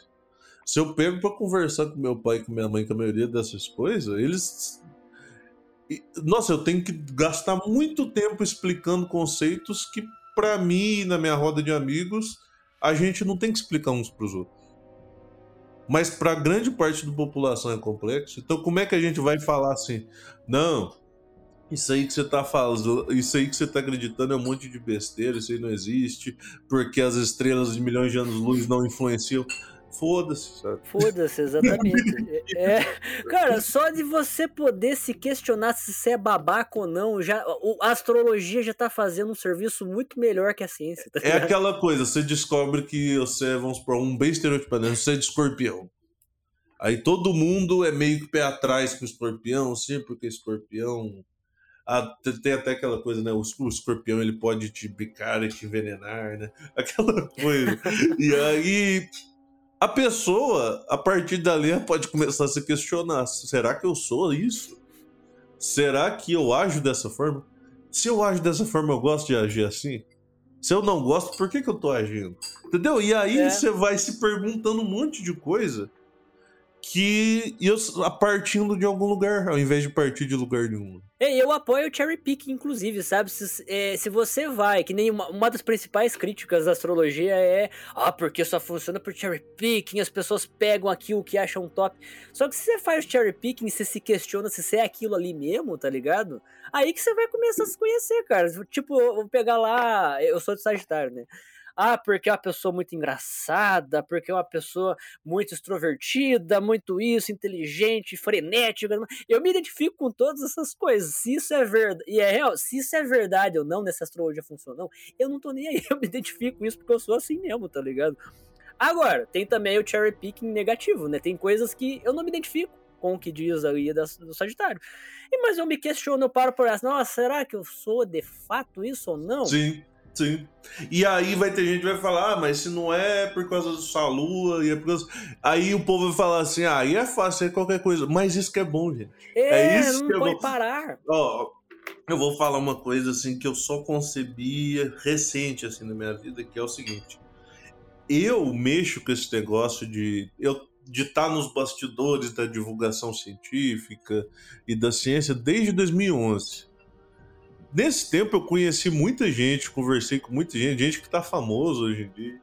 E eu me treinei demais no ceticismo, assim. Li autores, fiz um monte de coisa. Então, por que que eu não vou usar desse ceticismo de ferramenta, mesmo nesses lugares como astrologia, sabe? Do tipo assim, ah, é... eu justamente por ter estudado o ceticismo, eu sei os limites do que é razoável e do que não é. Então, essa, essa coisa do autoconhecimento, ele não faz muito sentido mesmo. Porque a gente não tem dado, a gente não tem informação, a gente não tem ciência do que é ser você mesmo. Então a gente precisa se guiar por símbolo, a gente precisa se guiar por coisas que às vezes a gente não consegue explicar. Mas, mas aí, se você treina seu ceticismo, você consegue definir assim, ó, beleza, se eu fizer esse tipo de coisa aqui, eu tô sendo, sei lá, negacionista da vacina. Se eu, se eu fizer esse tipo de coisa aqui, eu tô sendo contra a saúde pública. Porque você meio que treinou para ver o que é razoável e o que não é. Porque você tem que ter liberdade individual de, inclusive, acreditar em besteira. É Exatamente. É, cara, uma coisa que eu fui aprendendo na minha vida é quem tá aí falando e acreditando em astrologia, acreditando no que for aí, pode, claro, tem, tem as suas é, pessoas que não se encaixam nisso que eu vou falar agora, mas essas pessoas têm muito mais sociabilidade saudável, né? Elas são mais saudáveis socialmente falando do que muitas outras pessoas, cara. Olha a galera da ciência como tem problema de enrustidez. É. E você vê um monte, não que não tenha fora da ciência também, claro que tem, mas um monte de assediador no meio científico. Sim, e sim. pessoas que são mal resolvidas consigo mesmo, depressivos, suicidas, é. enfim. Porque a galera não para pra se questionar. Se eles parassem pra ler, sabe? É o seu signo do dia ali e se questionar Não, ou então pega o mapa astral ali, né? Pega o mapa astral. É, ou MBTI, sei lá. Vai lá. Ah, qual, qual, qual que é a minha lua? O que que essa lua quer dizer? Ah, não tem nada a ver comigo, beleza. Ok, vamos ver o próximo. Só nesse de não tem nada a ver comigo, você vai pensar sobre quem é você.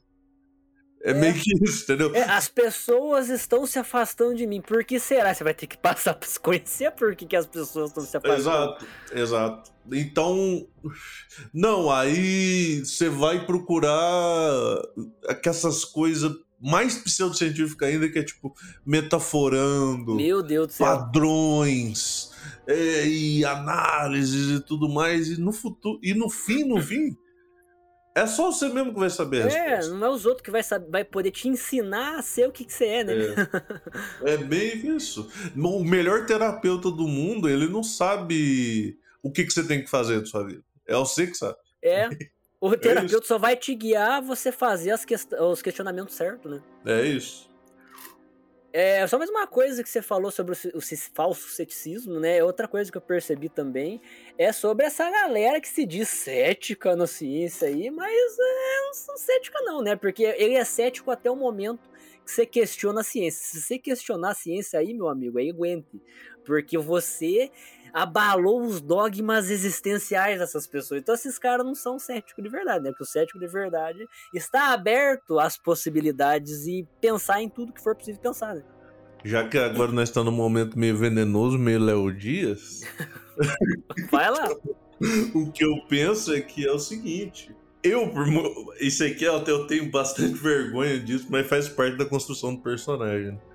Que é o seguinte: quando eu era mais novo, e eu fui, por muitos anos, assim, até hoje eu sou moderador daquela página Saganistas. E também eu fui era. moderador daquilo lá também, Deus que me perdoe. pois é, eu era do Carl Sagan irônico também, do universo racionalista e tal. E, e assim, eu tenho muitas boas lembranças, mas também muita coisa cringe. E uma coisa cringe que eu lembro demais de mim é que teve uma época que eu colocava na descrição do meu Facebook que eu era debatado, debatedor, debunker e cético. e eu me definia por isso, sabe? E sendo que eu mesmo, eu sequer tinha lido qualquer coisa sobre qualquer coisa desse assunto. O Hilme nem. Você nem sabia quem era não, o Hilme, né? Não, e eu compartilhava memes assim do. Mario Bunge, do Feuerbach, daquelas coisas assim e tal, e ficava, nossa, olha como eu sou científico, e eu não tinha lido nada eu não entendia nada daquelas coisas. Não, você sabe o que é melhor? A gente tava numa página de Carl Sagan e até então eu nunca tinha lido Carl Sagan. E acho que a maioria lá também não. Pois é, não, a maioria das pessoas acho que não era. E, mas a gente tinha essa paixão pela figura carismática que era o Carl Sagan, no final das contas, né? E não pela cientificidade dele, mas muita gente acabou indo para ciência, inclusive nós aqui, por causa disso, né? E o que acontece é que eu percebi depois de finalmente depois de depois dos 25 eu fui ler de fato as coisas é, que eu deveria ter lido naquela época E eu percebi que eu falava muita besteira, assim, sabe? No sentido de, eu lembro até hoje lá, eu revivi esse post esses dias pra trás no Facebook, que eu tava falando assim, ah, é, é fácil ver quando uma teoria é furada. Pergunta se ela é possível de ser falseável. E assim, esse negócio de falseabilidade se, sequer é levado em conta pela maioria dos filósofos da ciência hoje em dia. Não, quando vou escrever um artigo, você vai fazer a pesquisa, você nem lembra que isso existe, tá ligado? Exato, isso aí é uma coisa assim que foi falado lá atrás e o pessoal tá achando que a ciência é a mesma daquela que foi falada lá atrás. E aí você vê, por exemplo, o que, que é um paradigma, você vai ler lá o, o Thomas Kuhn. Você vê que a ciência não é um negócio congelado e parado.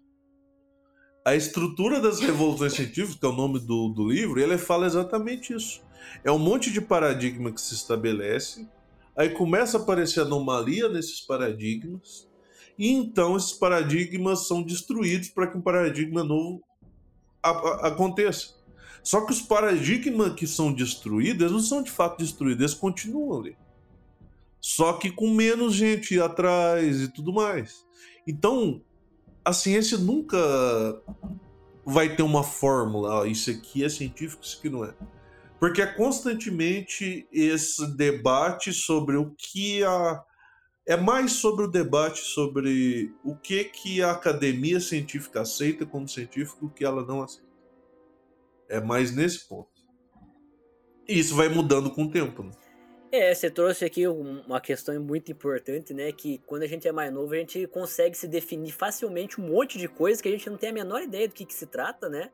É, eu acho que até os, que, os 19, 20 anos ali, talvez até os 22 ainda, eu acho, eu acho que faz parte do desenvolvimento da pessoa, né? Mas dos 25 em diante, você continuar se definindo com um monte de coisa que você não é e não parar para se questionar se é essas paradas mesmo, aí acho já é cringe, né? Faz parte do autoconhecimento você ver se de fato você se encaixa nessas coisas que você diz que você é, né? É, e se, e se levar menos a sério onde tem que se levar menos a sério, mais a sério onde tem que se levar mais a sério. Saber. Saber encontrar onde é cada qual, onde é cada um desses que é o mais difícil mas você tem que ir treinando. Uma isso. coisa que eu colocava em face... no perfil do Facebook, olha isso aí, você falou que você colocava lá cético. Uma coisa que eu colocava em Facebook, Instagram e até no Tinder eu já coloquei isso. Que eu era. Isso era autêntico, tá? Então assim, não dê risada disso, porque isso aí era, era real. Eu realmente era isso. Então, eu tá colocava bom. que eu era cientificista. Eu achava a coisa mais bonita do universo. Não, mas eu sou da ciência, eu acredito. E o que, que isso é. quer dizer, né? Exatamente. Não, eu sou cientificista. Eu sou um cientificista. O que isso quer dizer, né? Não, eu tratava a ciência como se fosse minha religião. Meu era desse Deus sentido aí. Caramba, é isso. É engraçado que eu dava uns match da galera meio que xingava, mas com, com razão, né? Tá certo todas as pessoas que me xingaram por conta disso. Né? É, não, eu, eu entendo também. Eu entendo assim. Muita gente se afastou de mim daquela época, eu teria me afastado também. Ah, com certeza. Deus sou livre. É isso. Mas isso que é importante, né? A gente assumir também os nossos erros, porque é muito bonito a gente ser perfeito ali. Não, porque eu nunca erro, eu sempre fui perfeito. Mas achar, identificar e assumir os cringe, né? É sobre isso. É isso é importantíssimo. Mas a gente nem definiu sobre o que é os quatro elementos. É verdade, quer, vamos voltar nisso. Vamos Inclusive, Guilherme é. a gente já tá com um tempo um pouquinho grande aqui. Vamos terminar essa parte aqui dos elementos e, termi e já emendar, ó. Você já fala dos quatro elementos, já emenda num outro assunto que eu queria fechar aqui, que é o bendito do tipologia Myers-Briggs, o famoso MBTI. Então já engancha isso aí. Eu acho que a gente introduz esse porque o episódio de verdade, se um dia você quiser falar, a gente faz mais pra frente. Você pode chamar talvez aquela sua professora, o Isso, Rubio. trazer o, a galera é. que tá envolvida com isso aí. A gente vai falar só sobre o IBTI daí. Beleza. Então é o seguinte. O que acontece, né? Os quatro elementos, então, era uma forma de se ver a natureza que foi se adaptando com o tempo para primeiro se tornar algo fisiológico e depois, lá no século XIX, depois da Renascença e tal, ir para essa análise da mente, principalmente por causa do Jung, que era um cara que ele fazia um revival dessas coisas antigas, né? Ele tinha uma biblioteca imensa de alquimia, ele lia muitos textos medievais, textos é, religiosos e tudo mais, e ele tenta, tentava entender a mente humana a partir disso, a partir da produção metafísica da mente humana. E aí ele define o conceito de arquétipo, define o conceito de um monte de coisa desse tipo, e a forma como a gente vê os quatro elementos hoje é muito devido a ele. Então, o fogo, né? É... Peraí. Eu tô vendo aqui, Pedro, uma melhor definição pra gente dar. Ó, eu tô vendo a definição aqui da teoria moral da própria Wikipédia e a gente conversa em cima é, dela. E eu tô vendo ela também aqui na tabelinha, né? Eu, eu, acho que, eu acho que ela tá bem resumidinha aqui, né? Pois é, para mim tá de boa. Então, ó, o fogo ali, né? Então, então lembrando que é uma coisa que ela é quente e seca, que é o fogo, e o que é quente e seco, né? É, hoje em dia, como é visto, né? Ó, são muito ativos ao lidar com problemas e desafios, são egocêntricas, diretos, ousados, dominadores, exigentes, enérgicos, determinados. Então percebe, aqui é impresso um caráter de personalidade em cima desse elemento natural que se surgiu lá na Grécia Antiga. Antes de você. Isso vai acontecer século XIX, Antes de século você continuar, eu queria só perguntar uma coisa para ver se saberia me responder. Por que fazer essa associação, sabe? Por que pegar bíris amarelo, fogo, colégio e tal, e dizer isso aí em específico e não, por exemplo, a, a definição de baixo ali? Aham. Uhum. Porque é o seguinte, eu acho que tem uma coisa aí de que a gente via as coisas não necessariamente como fogo, fogo que pega fogo. Era mais no sentido assim, tem coisa que ela é quente e é seca. E o que é quente e é seco é o ar. O que é quente e é úmido é o fogo, entendeu? Vai fazendo umas coisas assim, só que eles precisavam reduzir isso a um elemento hum, só. Entendi. E aí eles não tinham algo na natureza assim, tipo uma tabela periódica para colocar. Aí eles provavelmente colocaram o que tinha ao redor deles em todos os lugares que eles pudessem imaginar, né? Que é fogo, ar, água e terra. Certo. Porque eles não imaginavam como que eram outros planetas. Mas, mas essa definição, por exemplo, que tá ali, né? Uma pessoa seria. São coisas egocêntricas, diretas, ousadas, tal, tal, tal. Ah, então. Ah, entendi. Isso seria o fogo pois, reduzido, né? Você diminuir tudo isso, é isso? Não. Aí o que que acontece? O Jung e outros pesquisadores, a, a, a história desse pensamento acontece dessa forma, sempre vendo em retrospecto, né? Então, o Jung vai olhar para trás e vai dizer o que, que as pessoas diziam sobre o elemento fogo. E aí ele vai construindo uma história da percepção que o humano tem do fogo. E aí, em cima dessa percepção, ele vê, ó, na maioria das vezes o elemento fogo caracteriza essas características. Uhum. Entendeu? Então é a partir da história que foi contada em cima disso que você vê o que, que o elemento fogo quer dizer, o que, que o elemento terra quer dizer. Entendi. Então é meio que uma tradição não linear de pensamento. É engraçado, eu acho que seria muito interessante é, isso faz parte da semiótica, né? De o que, que o fogo é, representa. Semiótica. E eu acredito que se você fizer essa pergunta que eu vou fazer aqui agora, para a grande maioria dos seres humanos, eu acho que a resposta vai ser meio que muito semelhante, mas o fogo é. seria muito associado a uma pessoa mais explosiva, uma pessoa mais raivosa, é. mais colérica. É o colérico, eu, eu, não né? consigo né? ver uma pessoa mais emotiva, mais emo emocional pois ser é. associada a fogo. Talvez tenha alguma cultura que pois faça é. isso, mas eu particularmente acho muito difícil, por semiótica, alguém é, associar isso, né? Pois é, tanto que lá na, na região da China, Japão e tudo mais lá, e tinha o taoísmo. O taoísmo tinha, se eu não me engano, cinco elementos. Também tinha essa vibe de. Olha, você bate uma pessoa de madeira quer dizer isso, uhum. entendeu? Uma pessoa metal, metal né? quer dizer isso. É, e, e eu acho que isso também é coisa do humano que a gente estava falando lá do Eu Sou Power Ranger. O ser humano bate o olho e fala, nossa, isso aqui Literalmente eu, né? Eu só queria é, fazer uma nota gente, bem rápida. A gente é muito bom reconhecer padrão. É, eu só queria fazer uma nota bem rápida pro ouvinte que eu mencionei que é a semiótica. Gente, semiótica é quando a gente associa coisas, assim, então, que não necessariamente existem. Por exemplo, o exemplo que eu gosto de sempre dar aqui é quando a gente fala que a cor do amor é vermelha, né? Por que a gente associa uhum. o amor com vermelho? Amor fisicamente não existe, o amor é um conceito abstrato, né? Então, exato, paixão rosa, exato. esperança verde, nada dessas coisas existem fisicamente, são conceitos. Exato. Então, a semiótica são essas associações que a gente faz. Exato. Por, por, que que pra gente a mente tá no cérebro, né? Porque pros egípcios o cérebro não era um servir é, pra nada. Era, era, acho que o fígado e é, o estômago, não lembro. É, é, uma coisa assim, o cérebro não era mumificado. O cérebro eles tirava pelo nariz e jogava é, fora. Não servia pra nada, né? Agora pra gente é tipo o super é. órgão.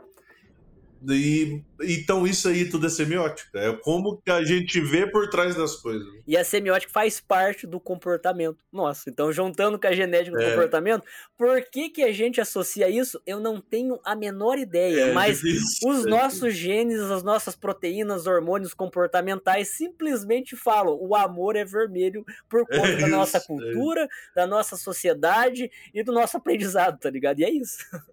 É, talvez em outro lugar seja de outra cor, e, mas para todo mundo daquele lugar vai ser é, a mesma cor, provavelmente. Exatamente. Então, continuando, Guilherme Moser, sobre os então, elementos, então. Aí temos o ar, né? Ah, então, aí, antes da gente continuar caracterizando, né?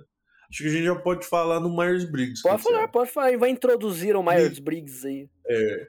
Então, o que acontece? Então, o povo vai lá, e pega esse, esse estudo do Jung, né, de ver teorias antigas, religiões, arquétipos, deuses e tal, e tenta fazer um Jung 2.0, né, que chama de teorias neo-jungianas. O retorno de né? Jung. Né? É, o retorno de Jung. E essas teorias neo-jungianas seriam uma forma de tipificar as personalidades existentes. O Jung começa isso ele, ele cria lá né, as quatro funções cognitivas, que são intuição, pensamento, é, sentimento e sensação. Isso. E, e aí ele cria também divisões disso, coloca arquétipo, coloca um monte de coisa. E o que, que ele quer dizer? Que existiam então quatro quatro coisas, tipo quatro elementos da mente. Né? Uhum. Né? Tem quatro funções básicas que todas as mentes teriam, que seriam essas quatro. Duas dessas funções são para você perceber o mundo e outras duas seriam para você julgar o mundo. Você percebe o mundo através da sensação e da intuição e você julga o mundo através do sentimento e do pensamento. E aí, a partir disso, uma mãe e uma filha, a Myers e a Briggs, eu não sei o primeiro nome delas. Elas, que eram psicólogas junguianas, vão lá e, é, estudando a obra do Jung, elas propõem essa tipologia que é a tipologia que o meme da internet, né? Que é do CNPJ. CNPJ. que são quatro letras que dizem como estão organizadas as quatro funções cognitivas em você. Né? E essas quatro letras, retrospectivamente, se você for ver, vão ser baseadas nos quatro elementos lá atrás que começa isso. Então, uma história muito longa e não linear desse tipo de pensamento. A gente vai ter que fazer um episódio somente e unicamente sobre o MBTI, porque ele tem muita coisa, né? É, porque daí esse, essas funções que o Guilherme falou, elas vão se, vamos dizer assim, manifestar, né, de forma extrovertida ou introvertida, e isso vai... Dominante, inferior. É, e daí vai né? ter as posiçõezinhas ali. Eu adoraria passar mais 42 horas falando sobre isso aqui para vocês, mas o nosso é, episódio é já está no limite, né? É, então vamos falar rapidinho aqui sobre, ó, o ar é, é a pessoa da comunicação, das conversas, né, entusiastas, persuasivas, convincentes, amistosas, comunicativas e tal. Aí você vai para Mercúrio, vai para Hermes. Geralmente é a razão que está associado, né? O intelecto, é, o pensamento. Isso. É o Exu, o Exu. É toda essa. O, Então, o Zé aí tem um Pilintra fleu- também, não é? Isso, isso, bem isso. Essa coisa da comunicação encruzilhada e tal. Que aí tem também o fleuma, né? O fleumático, que é a água, que é a galera lá do ritmo constante, segurança, não gostam de mudança súbita, são pacientes, calmos, leais, persistentes. É aquela galera que gosta da rotina, das coisas certinho, e as coisas têm que ser do meu jeitinho, bonitinho, coisa linda. E por fim tem a galera de terra, né? Que é os melancólicos, que é a galera triste, que é sistemática, per- é perfeccionista, é profundo, enfim, ah, meu Deus, por que, que a vida é assim? Que é a galera da terra, né? É nada nunca tá bom. É, nunca tá bom, porque é sempre melancólico. E todos esses acabaram virando adjetivo na nossa linguagem, né? Nossa pessoa é muito colérica, esse cara é muito melancólico. tal. O sanguíneo fleumático a gente usa menos, mas eu já vi exemplo também livro, tem bastante. E aí é meio que isso, entendeu? Em cima disso, se cria de novo uma forma de ver a mente por uma periferia ali da ciência, né?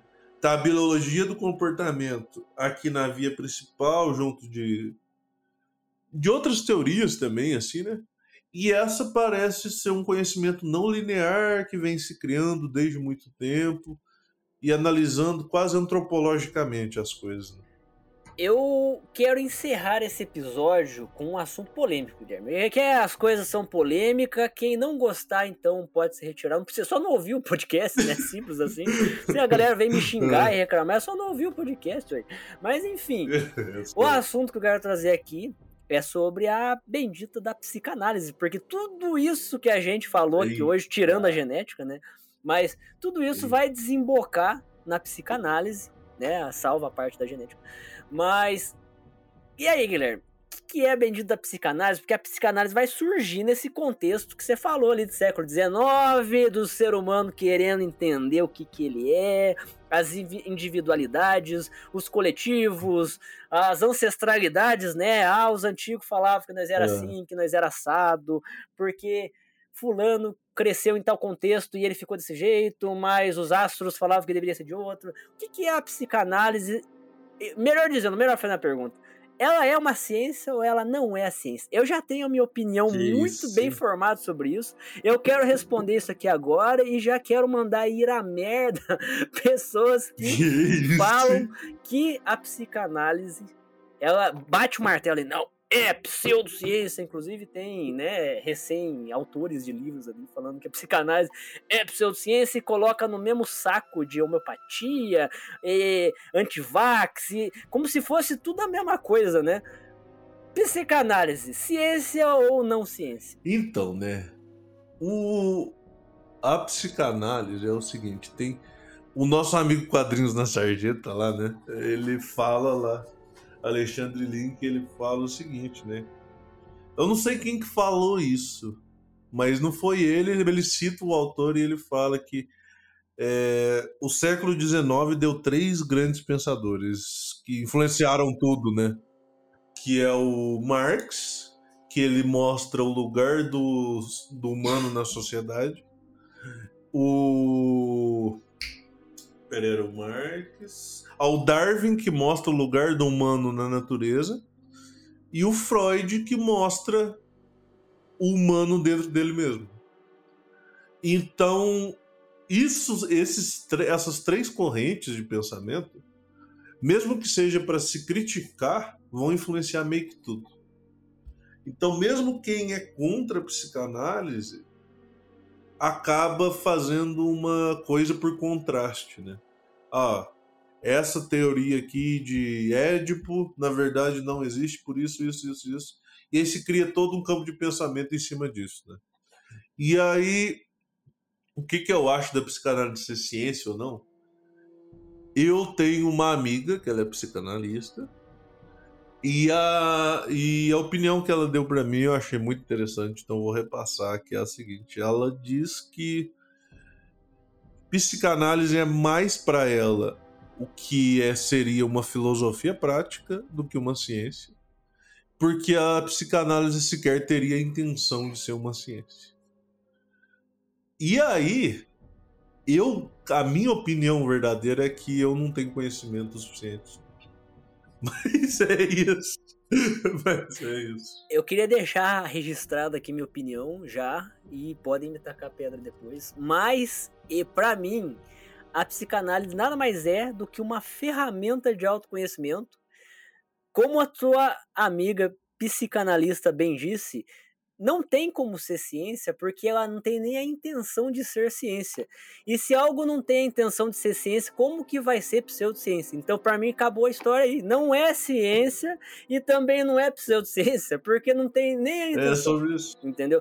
É, então, é, é meio que isso. É, é- aí acaba virando meio que, que- É que fica estereotipado, fica engraçado. É igual essa defesa da anti-astrologia falar dos planetas a milhões de anos de luz de distância. Ninguém pensa assim. É, isso, exatamente, né? Ninguém tá falando disso, ninguém tá falando nada dessas paradas. Sei lá, o negócio é tipo uma, é uma arte filosófica. Você pode colocar o nome que você quiser aí, sabe? Mas é meio que isso. Do mesmo modo que na astrologia vai ter aquela turma jovem mística que vai distorcer um monte de coisa, na psicanálise também vai ter um monte de charlatão, assim como na pseudociência, você pode pegar a genética, tem lá, tem na UFPR, professores que acreditam em epigenética cristã, entendeu? Que você, medita e olha. muda a expressão gênica. Lá também tem pseudociência de verdade. Então, dentro da psicanálise também vai ter um monte de charlatão falando um monte de groselha, e vai meditação quântica, essas coisas. A gente Exato. tem que saber separar as coisas, sabe? Não é porque você não É. gosta de psicanálise que você vai colocar no mesmo saco e falar que é pseudociência igual homeopatia. E, e começa com homeopatia também. A gente pode falar disso à parte também, né? Se a homeopatia de fato é pseudociência também. Mas. É, e assim, se você for olhar, por exemplo, vamos pegar a galera lá do Magicando, né? O, o outro podcast do Mundo Freak, que fala de ocultismo e tal.